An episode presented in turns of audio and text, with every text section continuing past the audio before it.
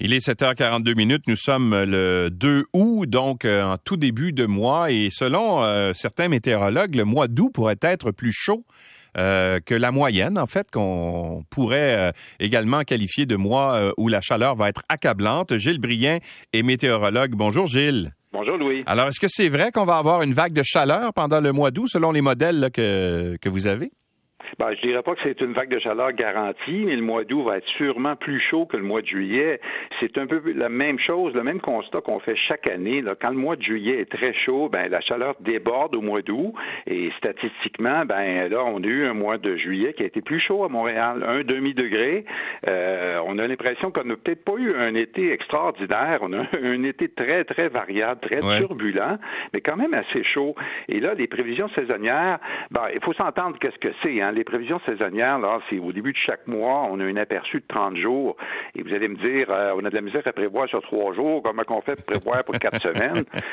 Euh, en fait, c'est pas de la température, la météo pour euh, votre balcon, là, sur le perron. C'est vraiment, ça répond à une seule question, les prévisions à long terme saisonnières, c'est est-ce que la température va s'écarter de la moyenne normale de 30 ans pour le mois, oui ou non? Puis là, actuellement, la réponse est oui pour le mois d'août. On prévoit au-dessus de la valeur normale là, de saison, comme on a eu en juillet, un demi-degré un peu plus chaud en juillet. Euh, partout au Québec, c'était pas mal sur le bord de zéro degré de, variation parce qu'il y a eu du froid. Là. Ouais. Ma, fait mis zéro degré en juillet, là, on voit pas ça souvent. Mais on, a l'impression, Gilles, que le, en fait, le Québec... Euh, le long de la vallée du Saint-Laurent, en tout cas, là, a comme été épargné par la grosse, grosse vague de chaleur qu'a connue, par exemple, le nord du Québec, là, euh, qu'on a connu également dans l'Ouest, euh, plus dans l'Ouest, euh, Sud-Ouest par exemple, en Californie. Bon, l'Europe s'est enflammée, etc.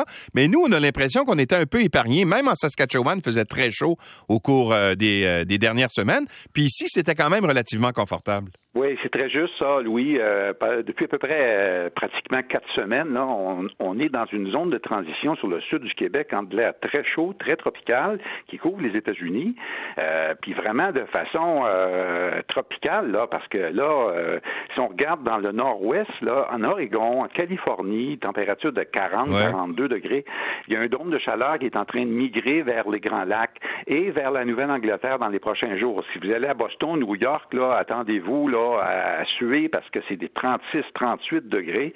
Mais Montréal, le sud de la vallée du Saint-Laurent, on est, on, s'est maintenu juste sur le bord de cette zone d'air chaud euh, abominable. Mais quand même, 30, 31 avec de l'air froid, on avait tous les ingrédients pour avoir des tornades, des, des orages. Écoutez, mhm. on a eu quatre tornades euh, au mois de juillet au Québec. Notre moyenne, c'est à peu près 6-7 tornades par année. Alors, on a fait le plein en juillet. Puis, euh, ce qui est vraiment caractéristique là, du mois, c'est que c'est des variations très rapides. Comme aujourd'hui, hier, très belle journée, 30 degrés. Aujourd'hui, des petites gouttes, un risque d'orage à midi. Et demain, ça se dégage. Retour du soleil pour demain. Et peut-être un peu moins humide, c'est un front froid qui passe aujourd'hui, mais c'est vraiment ça qui a marqué l'été à date, là, des variations très rapides. On se rappelle du de chaud, des orages violents du mois de mai, euh, et ce qui s'est passé à Saint-Adolphe d'Howard.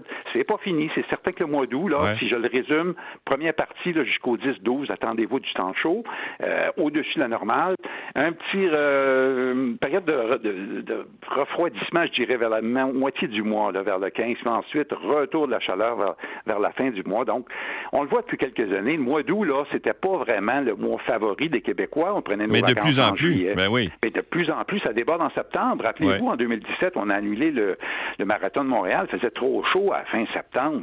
Euh, là, présentement, ça bouille partout. Hein. Vous savez, au Japon, 40, 42. En France, troisième vague de chaleur en Europe qui commence cette semaine. Là. Paris, 36, 38. Euh, on se rappelle du 40 degrés en Angleterre en juillet. C'était un mois vraiment mémorable, là, puis euh, beaucoup de météorologues vont s'en rappeler. Oui, exactement. Gilles Briet, merci d'avoir été avec nous. Au revoir. Au revoir et bon été.